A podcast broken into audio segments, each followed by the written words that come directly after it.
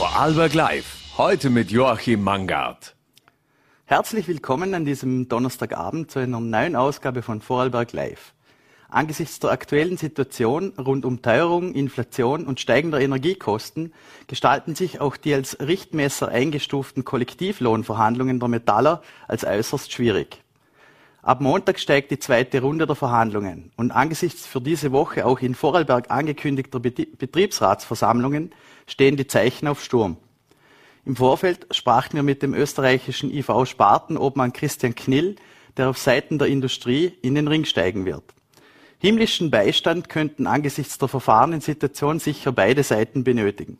Für diesen könnte unser erster Studio-Live-Gast sorgen. Andreas Richard Batlock, seines Zeichens Publizist, gebürtiger Vorarlberger und Jesuitenpater in München, macht sich in seinem kürzlich veröffentlichten Buch Aus dem Konzil geboren für eine offene Diskussion in der katholischen Kirche stark. Herzlich willkommen, Pater Batlock. Hallo, Herr Mangard, grüß Gott, danke für die Einladung. Ähm, in Ihrem soeben erschienenen Buch skizzieren Sie das Zweite Vatikanische Konzil das zwischen 1962 und 1965 stattfand. Ähm, vielleicht können Sie unserem Publikum kurz erklären, worum geht es in so einem Konzil und was hat es für eine Aufgabe? Ja, ein Konzil ist eine Versammlung von Bischöfen. Auf dem Zweiten Vatikanischen Konzil waren zwischen 2400 und 2750 Bischöfe versammelt. Äh, zum Vergleich, beim ersten Vatikanum 1869-70 gab es 800 Bischöfe, das waren jetzt also diesmal viel mehr. Es hat vor 60 Jahren stattgefunden. Es hätte nach dem ersten Vatikanum eigentlich gar kein Konzil mehr gebraucht. Warum? Weil dieses Konzil die Unfehlbarkeit des Papstes definiert hat und den Jurisdiktionsprimat. Er konnte alles im Alleingang machen. Viele Päpste haben das auch getan. Mhm. Und dann wurde Ende Oktober 1958 Giuseppe Roncalli, Angelo Roncalli, gewählt, der Patriarch von Venedig, zum neuen Papst, Johannes der 23., einer der ältesten äh, Kardinäle, die zum Papst gewählt wurden. 77 war er damals und er hat keine 90 Tage nach seiner Wahl dieses neue Konzil einberufen. Die Kardinäle waren damals sprachlos. Er hat mal in sein Tagebuch geschrieben, wir hätten uns freudige Zustimmung gewünscht. Und was war die Reaktion? Devoto e impressionante silenzio, ehrfurchtsvolles Schweigen. Die Vorbereitung hat drei Jahre gedauert. Es hat natürlich schon eine Vorlaufzeit gehabt. Die Kurie war ganz und gar dagegen, mehrheitlich. Und die hat sich gedacht, wenn schon ein Konzil, wir können es nicht mehr verhindern, dann ein zeremonielles Blitzkonzil, ein Concilio Lampo. Und das hieß, wir bereiten Texte vor, die Bischöfe kommen, sie stimmen drüber ab und nach zwei Wochen oder zwei Monaten ist das Ganze wieder vorbei. De facto hat es drei Jahre gedauert. Und das Losungswort oder das Programmwort für Papst Johannes war Aggiornamento. Es sollte ein Pastoralkonzil sein, ein Konzil, das nicht verurteilt, sich nicht abgrenzt, abschottet, äh, andere verdammt, sondern mit der Zeit ins Gespräch kommt. Verhäutigung könnte man zu Aggiornamento sagen, nicht leicht zu übersetzen. Und in seiner Eröffnungsansprache am 11. Oktober 62, ich war da erst acht Tage mhm. alt, ich habe das nicht mitbekommen, da hat er sich gewünscht, die Kirche soll einen Sprung nach vorn machen. Also wirklich in die Gegenwart kommen. Und das wurde dann das Programm dieses Konzils. Und am Ende standen 16 Dokumente, die alle mit großer Mehrheit durchgingen in diesen drei Jahren. Aber danach konziliare Widerstand in den 60 Jahren danach, der vermittelt ein ganz anderes Bild. Und da gibt es natürlich unübersehbar auch Rückbau, Rückschritte. Der Wiener Weihbischof Helmut Kretzel, der noch lebt, der ist 91, glaube ich, hat 1998 ein Buch veröffentlicht mit dem Titel Im Sprung gehemmt. Mhm. Und damit hat er genau auf diesen Sprung nach vorn äh, reagiert, wo er sagte, das und das und das ist stecken geblieben, liegen geblieben, wurde rückgebaut. Da gibt es natürlich auch Theorien von Manipulationen. Und mein Plädoyer ist Texte lesen, studieren und das Potenzial, das dieses Konzil geschaffen hat, nutzen und ausnutzen. Mhm. Ähm, jetzt haben Sie es eh schon angesprochen. Ähm, Sie beschreiben es in Ihrem Buch auch als ein, oder es wird auch von einem unerledigten Konzil ist die Rede. Äh, wie eben angesprochen, was sind denn für Aufgaben liegen geblieben Ihrer Meinung nach, gerade wenn es um eine Öffnung geht oder eine Verhältigung?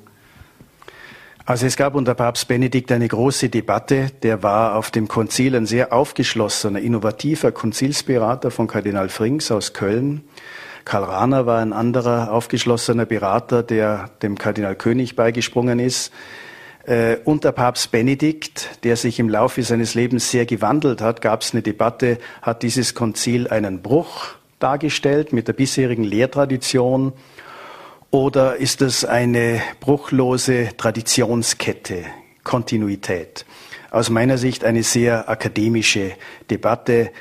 Gewissensfreiheit, Religionsfreiheit gab es bis zum Zweiten Vatikanischen Konzil nicht. Dialog mit nichtchristlichen Religionen gab es nicht. Eine eindeutige Abkehr vom Antisemitismus nach dem Trauma des Holocausts gab es vor dem Zweiten Vatikanischen Konzil nicht. Ein positives Verhältnis zur Demokratie war auf dem ersten Vatikanum ausdrücklich unerwünscht. Wahnsinn sei das, genauso wie Gewissens- und Religionsfreiheit. Und da sieht man schon, da hat das Zweite Vatikanische Konzil Meilensteine gesetzt und wir arbeiten daran und es gibt einfach unübersehbar Rückzugstendenzen, also in der Liturgie zum Beispiel. Mhm. Ich habe das als Kind natürlich nie erlebt, einen Priester mit dem Rücken zu mir oder eine lateinische Messe. Unter Benedikt XVI. gab es dann plötzlich wieder zwei Riten. Es gibt eine jüngere Priestergeneration, die da sehr offen dafür ist. Meine Wahrnehmung ist auch, dass ältere Priester, wenn die Sprache aufs Konzil kommt, da gibt es zwei Reaktionen. Die einen bekommen feuchte Augen, weil sie sagen Aufbruch, das mhm. war ein Frühling, wir haben an vieles geglaubt. Die anderen werden aggressiv und sagen, das war der Anfang vom Ende. Jüngere Priester können Älteren schon mal sagen, ihr seid vom Konzil verseucht. Also eine ganz militante Haltung bedauere ich sehr. Ich glaube, wir müssen wirklich mit diesen Texten weiter arbeiten. Ein Zurück gibt es eigentlich nicht. Mhm. Ähm, jetzt gerade auch mit dem aktuellen Papst herrscht, herrschte Aufbruchsstimmung und herrscht immer noch. Ähm, in Ihrem Blog, den Sie auch betreiben, äh, charakterisieren Sie ihn auch öfters und äh, beschreiben sein, sein Werken. Ähm, wie würden Sie seine bisherige Performance einstufen und wie würden Sie ihn charakterisieren aus Ihrer Sicht? Also ich war im März 2013 äh, total überrascht, auch weil er Jesuit ist. Jesuiten sollten nicht Päpste werden. Wir stammen aus demselben Orden. Niemand hat mit ihm gerechnet. Ich war damals in Mailand zufällig, saß in einem Hotel, habe BBC geschaut und war absolut überrascht und bin wie viele Jesuiten zunächst mal äh, in Schweigen verfallen. Ich halte ihn nach wie vor für einen Reformpapst. Mhm. Er ist jetzt 86, er ist unübersehbar gebrechlich und auf der anderen Seite, er hat frischen Wind reingebracht in diese Kirche. Es gab ihm Vorkonklave, also nach dem Rücktritt von Benedikt, äh, in den Beratungen der Kardinäle, welchen Papst brauchen wir, was gibt's da für ein Profil, äh, viel Beschwerden über die Kurie, über Bevormundungen, Vati-Leaks, Finanzskandale, sexueller Missbrauch auch, über die schleppende Kurie. Und Jorge Mario Bergoglio, damals Erzbischof von Buenos Aires, hat in seiner knappen zwei- oder dreiminütigen Rede gesagt, eine Kirche, die um sich selbst kreist, Autoreferentialität, ist krank, sie muss rausgehen an die Peripherie. Aus meiner Sicht tut er das, wenn wir auf die letzten zehn Jahre schauen. Er war äh, am Gründonnerstag, am ersten Gründonnerstag seines Pontifikats nicht im Petersdom, sondern in einem Jugendgefängnis, hat jugendlichen Straftätern die Füße gewaschen. Er hat damit auch gesagt, du bist trotz deiner Straftaten mehr als diese Verbrechen. Es gibt eine menschliche Würde auch im Gefängnis. Er war sehr schnell in Lampedusa. Das Schicksal äh, hunderter, tausender äh, Flüchtlinge, Migranten, die auf dem Mittelmeer versuchen, nach Europa zu kommen, das ist ihm nicht egal. Er war auf Lesbos. Er besucht nicht die klassischen Länder. Er war noch nie in Österreich und Deutschland. Aber er ist demnächst unterwegs nach Bahrain. Äh, Dialog mit dem Islam ist ihm auch sehr wichtig. Weltfrieden, Weltklima, Weltreligionen, das sind so seine Themen und nicht das Klein-Klein. Und seine starken Metaphern, die Bilder, die er benutzt, manchmal verunglücken sie natürlich auch. Kirche der offenen Türen, Kirche als Feldlazarett, das hat viele begeistert. Ich habe zwei Bücher über ihn geschrieben und nehme wahr, dass die Begeisterung abgeflaut ist, weil viele sagen, das ist nur Symbolpolitik. Mhm. Für mich ist es das nicht. Da steckt schon mehr dahinter. Aber der Apparat, die Kurie, viele Bischöfe haben sehr reserviert reagiert. Er hat natürlich die Aura der Unnahbarkeit zerstört. Er ist angreifbar. Er redet mit den Leuten ganz normal. Ich würde sagen, auch dadurch, dass er nicht im apostolischen Palast wohnt, dort nur Staatsempfänge hat, sondern in einem Gästehaus, das ist die Lebensstilseite, auch das einfachere Auto. Aber da steckt mehr dahinter und die Essentials, die theologischen, sind eben Dezentralisierung. Was Bischöfe allein entscheiden können, sollen sie vor Ort allein entscheiden. Kollegialität auch. Es ist nicht nur hierarchisch, ich bin der Papst und Bischöfe wären sozusagen kleine Päpste oder Filialleiter, so soll es nicht sein. Und er setzt sehr auf Synodalität. Das heißt kollektive Beratung, kollektive Wahrheitsfindung, auch wenn er natürlich gut jesuitisch äh, keinen Zweifel daran lässt, dass eine Synode sub et cum petro mit und unter dem Papst äh, agiert, berät, dass er entscheidet, aber er hört hin. Und mir erzählt niemand, dass das nur gespielt ist. Mhm. Wenn wir vielleicht von der Rolle des Papstes absehen, welche Herausforderungen hat die Kirche generell Ihrer Meinung nach und wie kann sie es zum Beispiel schaffen, diesen jahrhundertealten Staub abzuschütteln, also dieses konservative, pflegen wir das an ihr haftet, loszuwerden? Gut, die Kirche ist immer auch jung, würde ich sagen, aber das Erscheinungsbild der Kirche ist natürlich das einer alten, sklerotischen Männerkirche. Die Frauen fehlen ja nicht, aber die Frauen tun nicht nur putzen oder was auch immer. Äh, Frauen predigen heutzutage auch, aber der Zugang zu Weiheämtern ist ihnen bisher leider versperrt. Aber auch da gibt es Bewegung. Es gibt eine Kommission, wie wäre das mit einer Diakonenweihe. Es gibt da ganz, ganz viel Widerstand. Und es gibt natürlich beharrende, restaurative Kräfte in der katholischen Kirche, die sofort sagen, dann werd doch evangelisch, die haben das alles, mhm. denen laufen noch viel mehr Menschen weg. Das ist ökumenisch sehr unsensibel. Männer in der Kirche tun sich schwer, Macht abzugeben. Mhm. Und es geht um Gewaltenteilung, es geht um Machtfragen. Die Frauenfrage ist eine große Frage. Die Kirche hat die Arbeiter verloren im 19. Jahrhundert. Die Jugend ist ganz woanders. Ein durchschnittlicher Gottesdienst ist eine Versammlung von Silver-Agern, graue Haare. Äh, Strukturreformen sind das eine. Aber Reformwünsche und Forderungen sind natürlich was anderes wie Tarifverhandlungen. Kriege ich 5,8 oder 3,2 Prozent mehr? Das hängt schon auch mit dem Heiligen Geist zusammen und ich glaube, wir haben manchmal verlernt, auf Gottes Geist zu hören. Und der Geist Gottes ist nicht nur bei den Bischöfen oder Priestern. Und Synodalität à la Franziskus heißt ja auch jetzt im zweijährigen weltkirchlichen Prozess in den Diözesen gibt es Beratungen. Äh, diese Beratungen werden eingespeist in Rom. Dann erst wird das Arbeitsinstrument des Labor, Instrumentum Laboris für die Weltbischofssynode im Oktober 23 entstehen. Diese Synode wurde von Oktober 22 auf 23 verlegt. Ich hoffe, dass der Papst sie erlebt. Mhm. Er ist jetzt im 86. Lebensjahr. Aber das ist für mich ein Modell und Franziskus sagt ja selber, Synodalität ist die Kirche des 21. Jahrhunderts, die Gott will. Aber das Problem ist, wie kann er die Bischöfe mitnehmen? Und bei einem alten Papst sagen sich vermutlich manche Bischöfe und Kardinäle, naja, wenn ich mich zu weit aus dem Fenster lehne und der morgen tot im Bett liegt, was ist da mit meiner Karriere? Und genau das ist der Klerikalismus, mhm. den Franziskus so lautstark bei verschiedenen Gelegenheiten kritisiert.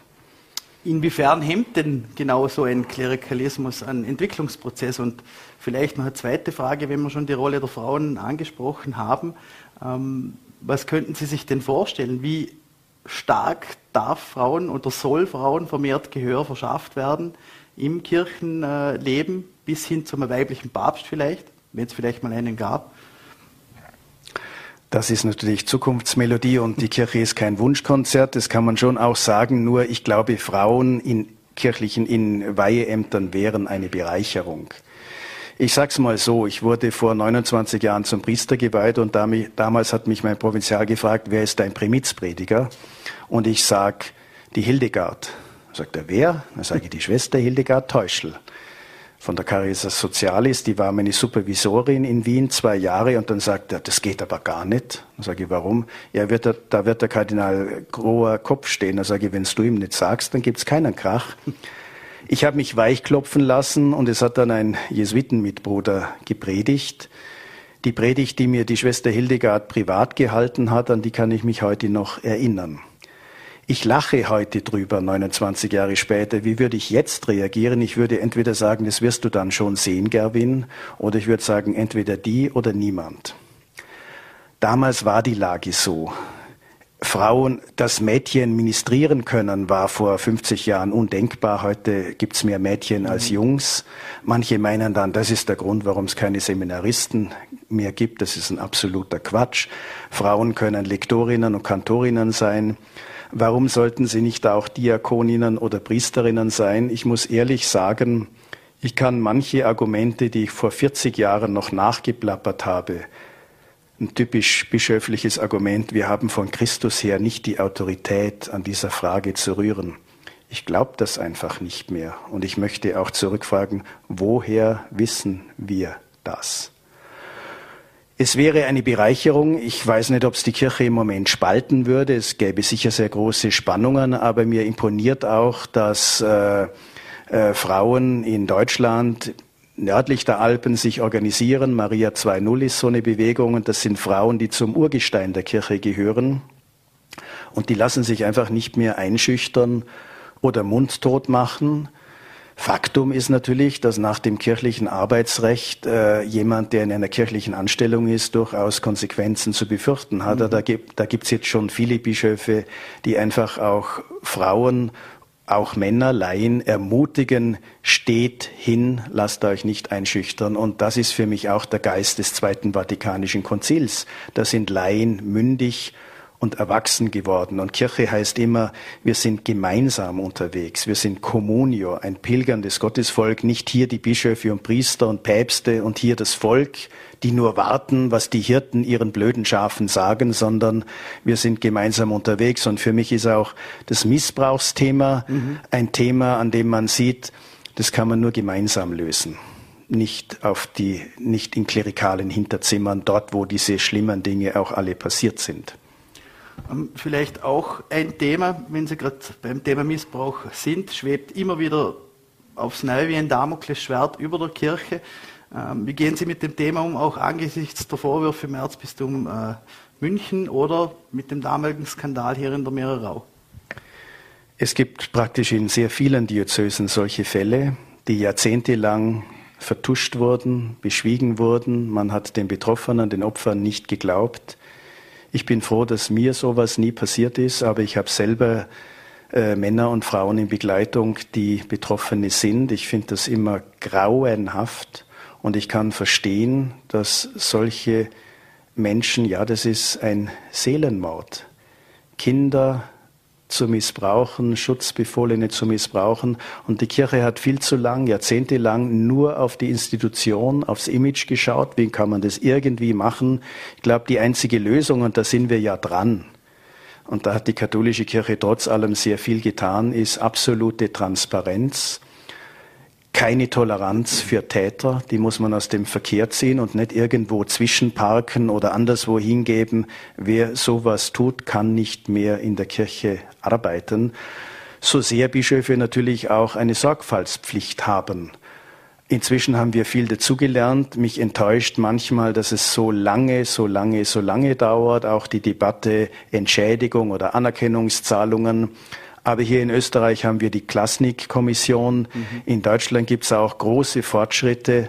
Und das Projekt des synodalen Weges hat ja ursächlich damit zu tun, dass die Deutsche Bischofskonferenz 2019 erkannt hat in ihrer Frühjahrsvollversammlung, das ist ein solches Megathema. Das können wir nicht mehr allein als Bischöfe lösen. Äh, sie haben sich mit dem Zentralkomitee der deutschen Katholiken zusammengetan, also nicht mehr nur die Bischöfe, sondern auch das ZDK und haben diesen synodalen Weg initiiert mit vier Themenbereichen priesterliche Lebensform, Gewaltenteilung, ein ganz großes Thema, Frauen. Und der Hintergrund ist eben die Erschütterung über den massenhaften, jahrzehntelangen sexuellen Missbrauch, sexualisierte Gewalt, wo erkannt wurde, das ist nicht nur individuelles Versagen, da gibt es systemische Ursachen, die das vielleicht begünstigen. So hilflos Bischöfe und Personalchefs und Generalvikare natürlich auch waren.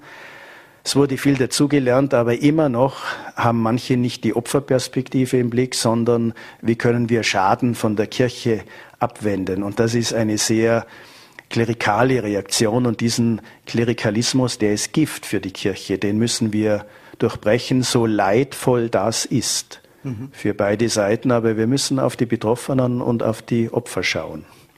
Wenn Sie schon ansprechen, äh, priesterlicher Lebenswandel, äh, da geht auch meistens das Stichwort Zölibat auf. Äh, teilweise wird sogar argumentiert, dass dieses Zölibat ein Grund für solche Missbrauchsfälle sein könnte. Wie stehen Sie dazu, beziehungsweise wie gehen Sie persönlich mit dem Zölibat um? Also das ist auch eine wissenschaftliche Debatte, ob es da einen Kausalzusammenhang gibt. Es wird eher verneint. Ein Ordensmann legt die Gelübde ab, die sind freiwillig. Wer Priester werden will, kann nur Priester werden im Moment, wenn er den Zölibat auch verspricht.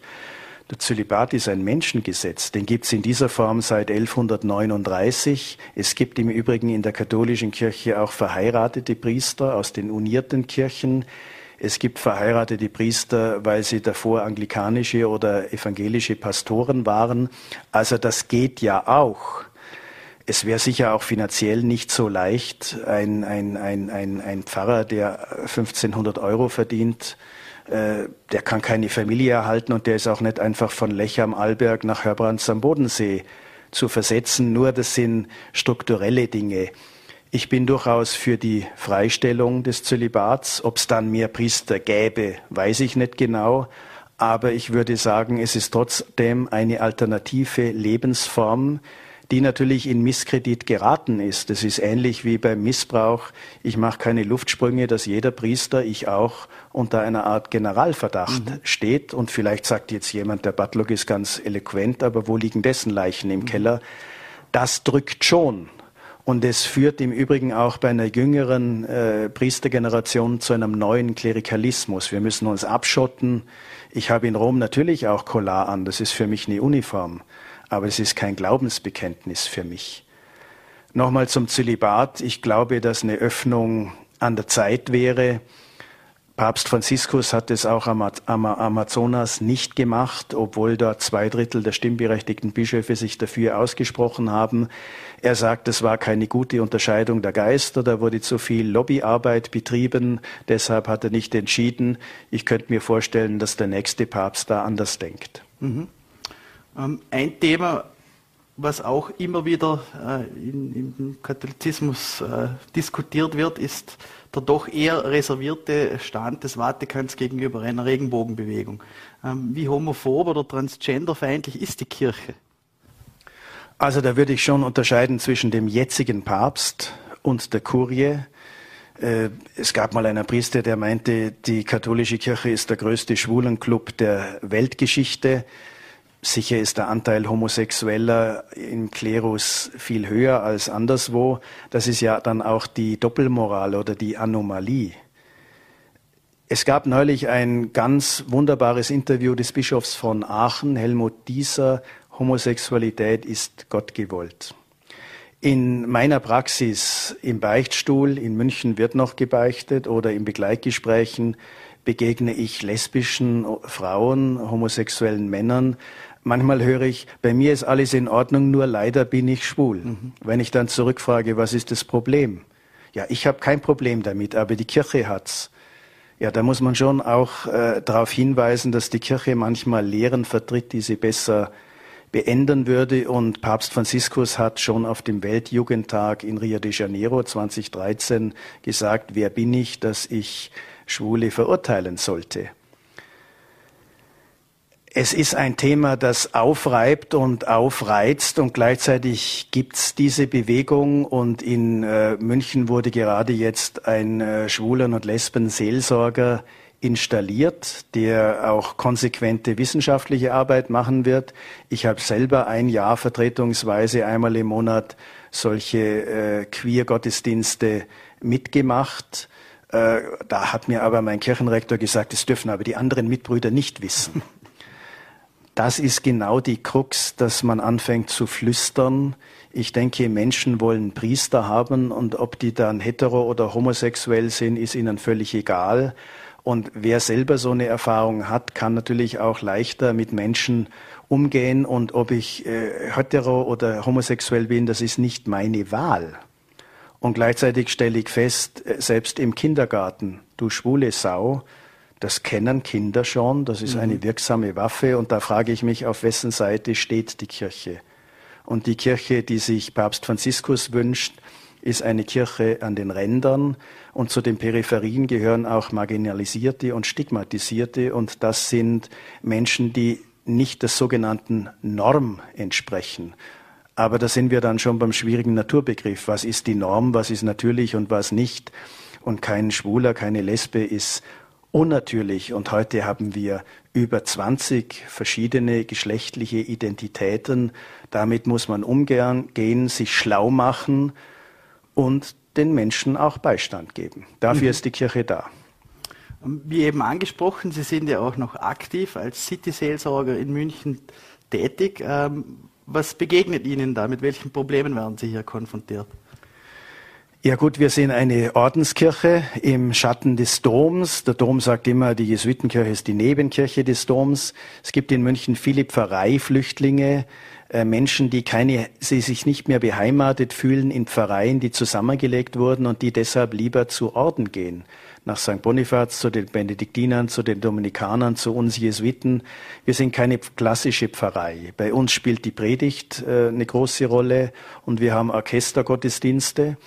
Aber wir haben auch Familiengottesdienste oder einen Sonntagsgottesdienst um 21 Uhr.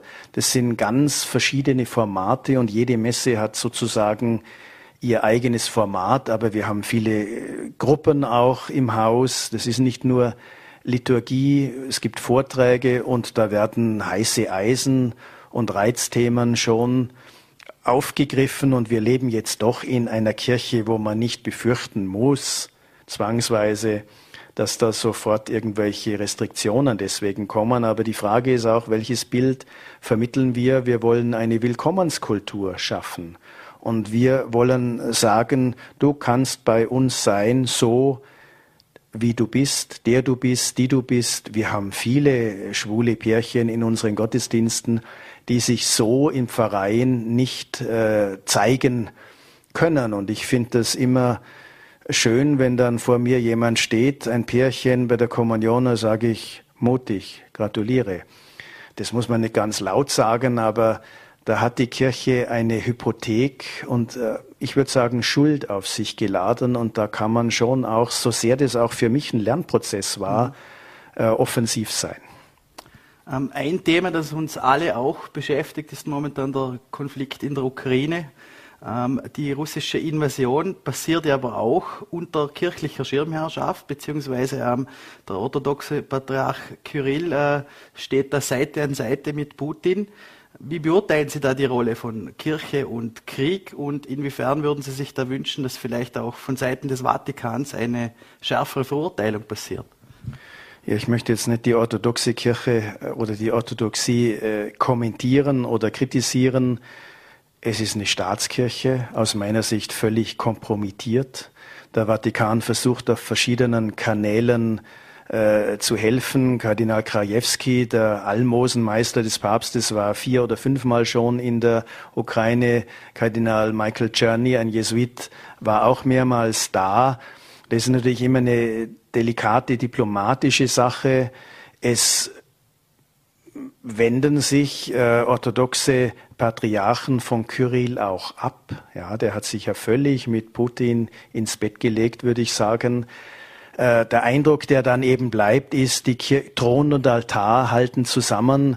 In unserer, in Österreich, in Deutschland, bei uns sonst in Europa haben wir das Gott sei Dank überwunden. Mhm. Aber äh, für die Orthodoxie würde ich sagen, total kompromittiert. Mhm. Und der hat auch gar nicht die Menschen, die da leiden und sterben im Blick. Und das sind ja ukrainische Männer und Frauen genauso wie russische junge Soldaten, die gar nicht wussten, dass sie in einen Krieg ziehen, sondern in irgendeine Militäroperation.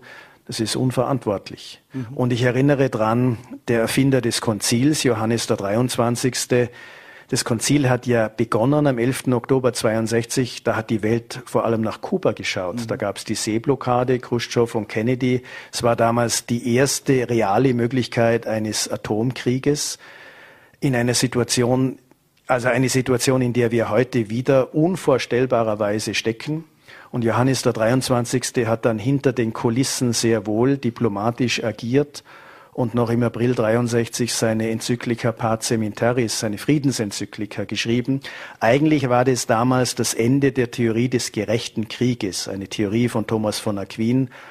Heute fragen sich Theologinnen und Theologen, war das nicht zu schnell, weil es das Recht auf Selbstverteidigung geben kann. Aber Drohungen mit, von einem Atomkrieg, also ich war gerade in Wien, man stelle sich mhm. einfach vor, Wien, Prag, Warschau, das wäre ausgelöscht oder verseucht. Unvorstellbar, aber es ist eine reale Möglichkeit geworden, leider. Und da müssen die Kirchen sagen, das geht nicht. Und sie müssen es laut sagen. Mhm.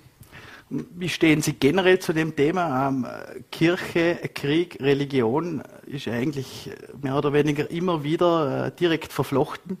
Äh, da hat die Kirche auch eine traurige Geschichte, wenn man an die Heiligen Kriege denkt, genauso wie der Islamismus, der den fundamentalen Religionskrieg äh, rausruft, oder auch, wenn man an die US-Präsidenten denkt, wie sie alle heißen, es ist immer ein von Gott gewollter Krieg oder auch geschützter Krieg. Ähm, wie schwierig ist diese Verflechtung zwischen Krieg, Politik und Kirche? Gewalt und Religion, das geht gar nicht. Das Christentum ist natürlich immer auch eine äh, Skandal und eine Kriminalgeschichte. Es gab Kreuzzüge im Namen Gottes, was auch immer die geschichtlichen Motive gewesen sein mögen. Wir wollen das Heilige Land zurückbekommen.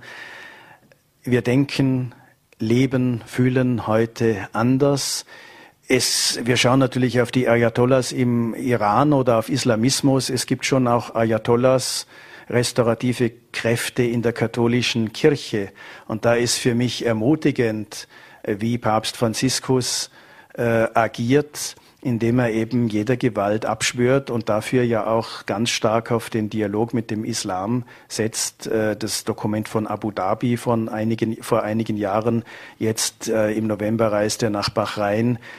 Weltfriede ist ihm ein Thema ein wichtiges Thema, ein Herzensanliegen und da merkt er, da müssen sich die großen monotheistischen Religionen, äh, Christentum, Islam, Judentum zusammentun und das stärkt die Glaubwürdigkeit von Religionen. Nicht nur, wenn jeder seinen oder ihren eigenen Weg geht. Mhm.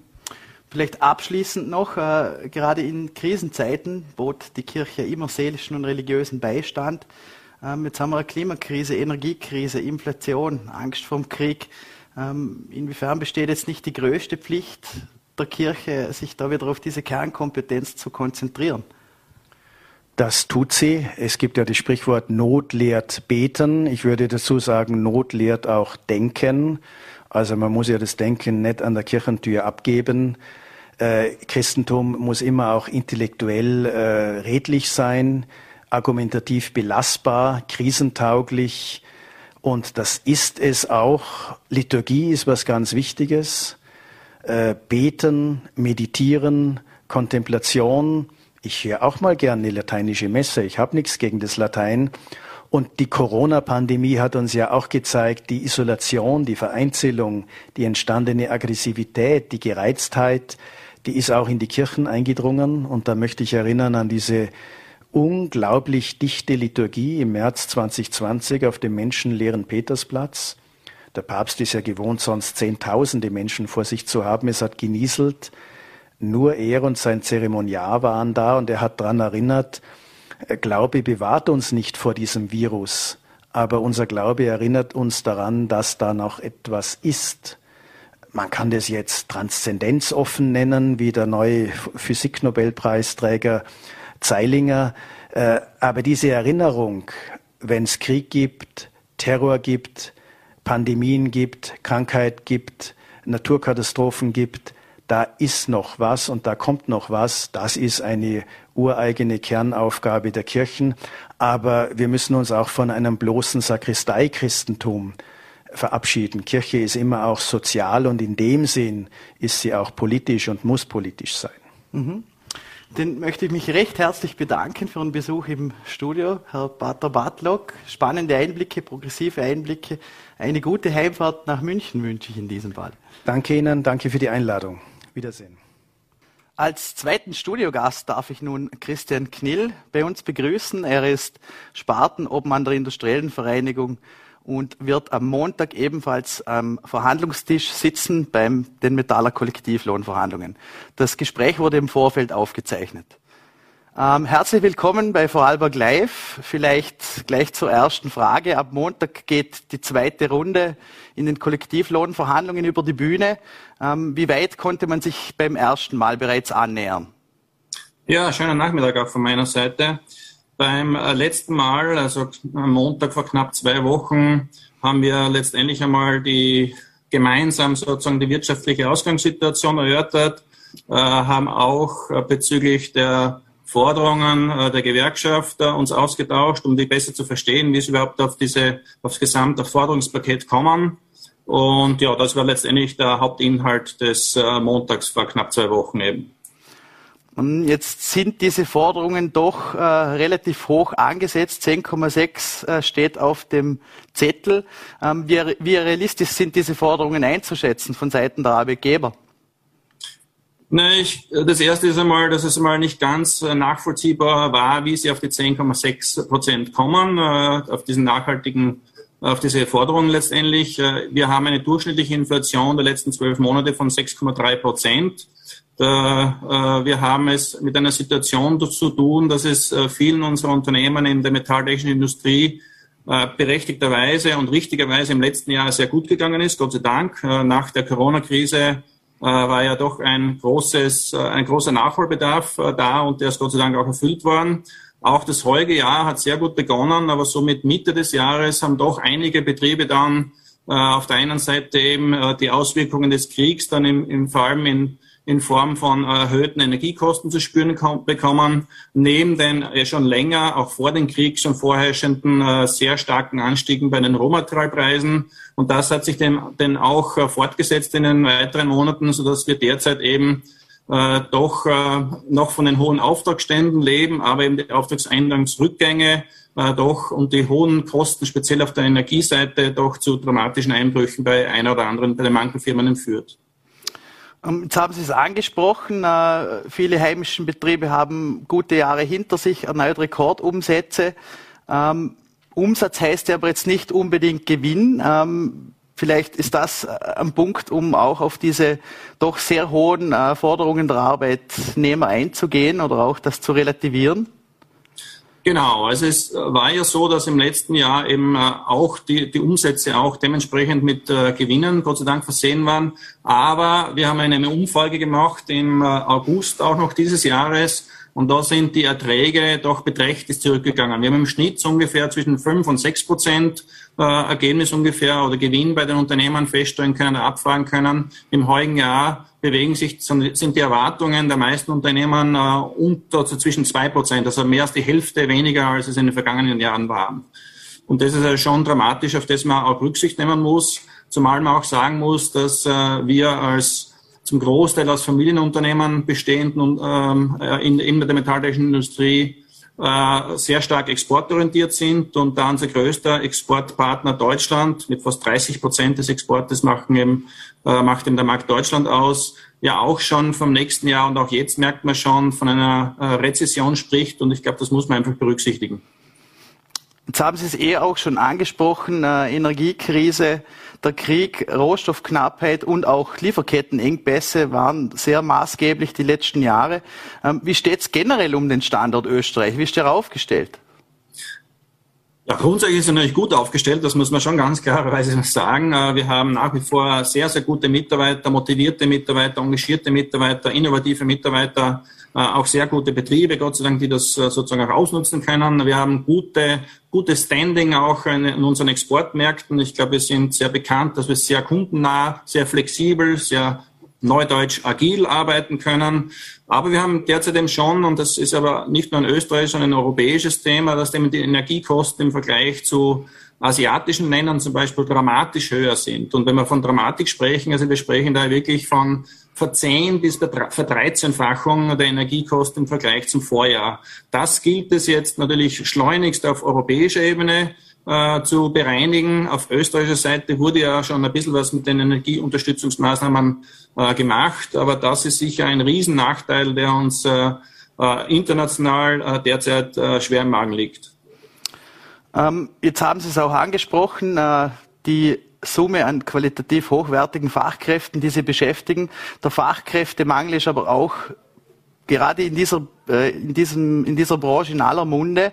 Ähm, ist nicht gerade der Reallohn ein Hebel, um Fachkräfte zu rekrutieren?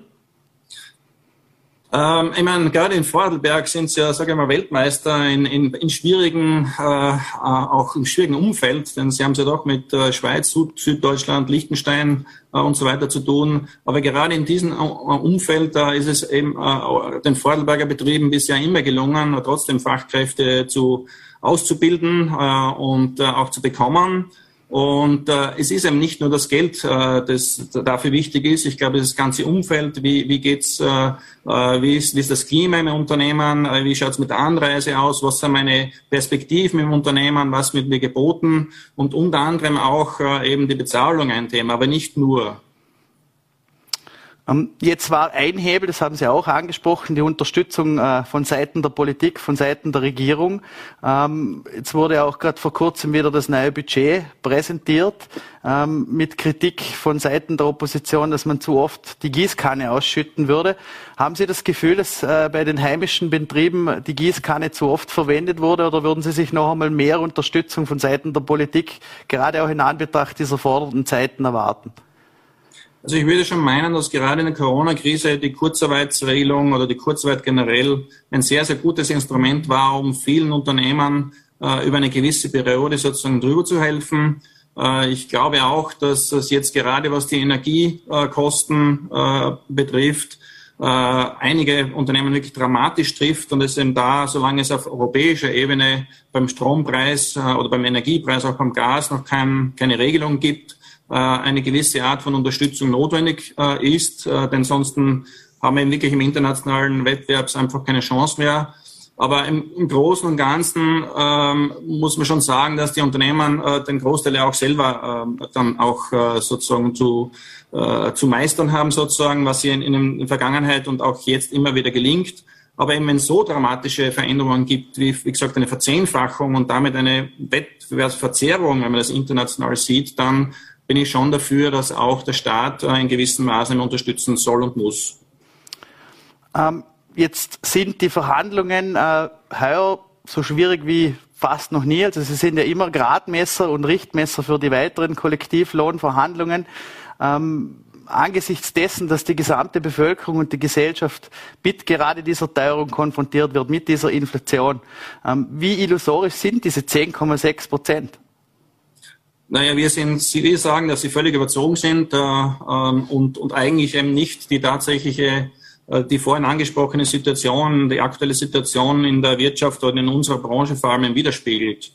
Äh, ich glaube, wenn wir äh, von Gewinnabdeckung oder Gewinnpartizipation sprechen, da können wir gerne darüber reden, aber das ist auch ein Einmalgewinn. Ich mache Gewinn nicht, äh, der dann die nächsten zehn Jahre gilt, sondern ist einmalig. Insofern würde sich für sowas eben gerade die äh, steuerfreie Einmalzahlung sehr gut anbieten. Und was die Teuerungen betrifft, die natürlich äh, die Haushalte, aber auch unser Unternehmen äh, genauso trifft, muss man schon auch anerkennen, was der Staat, dem man Unterstützungsmaßnahmen schon alles vollbracht hat oder zumindest beschlossen hat.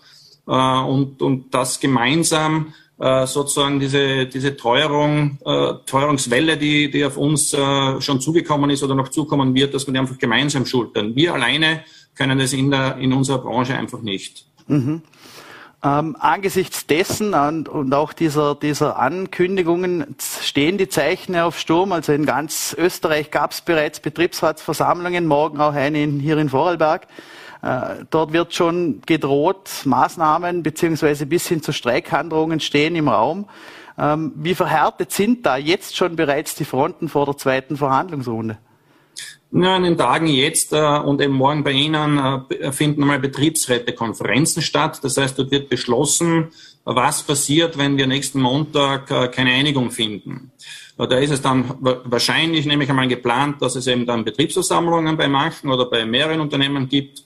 Äh, und das ist es dann schon. Äh, ich finde es nur ein bisschen komisch, dass man eben vorher schon Beschlüsse erfasst, bevor wir überhaupt verhandelt haben. Aber das ist halt typisch Gewerkschaft, die, die müssen sozusagen den, den Hebel immer gleich von vornherein ein bisschen, ein bisschen stärker treten. Mhm. Wie geht man denn von Unternehmerseite mit Streikandrohungen um? Also grundsätzlich sind wir einfach äh, felsenfest überzeugt, dass wir äh, ein, ein, Verhandlungsergebnis nur am Verhandlungstisch äh, finden können und nicht auf der Straße. Äh, wir sind natürlich äh, alles andere als ein Freund von Streiks. Aber wenn die Gewerkschaft glaubt, sie muss streiken, äh, dann müssen wir das so hinnehmen. Aber wie gesagt, eine Lösung werden wir nicht auf den Straßen finden, sondern nur am Verhandlungstisch.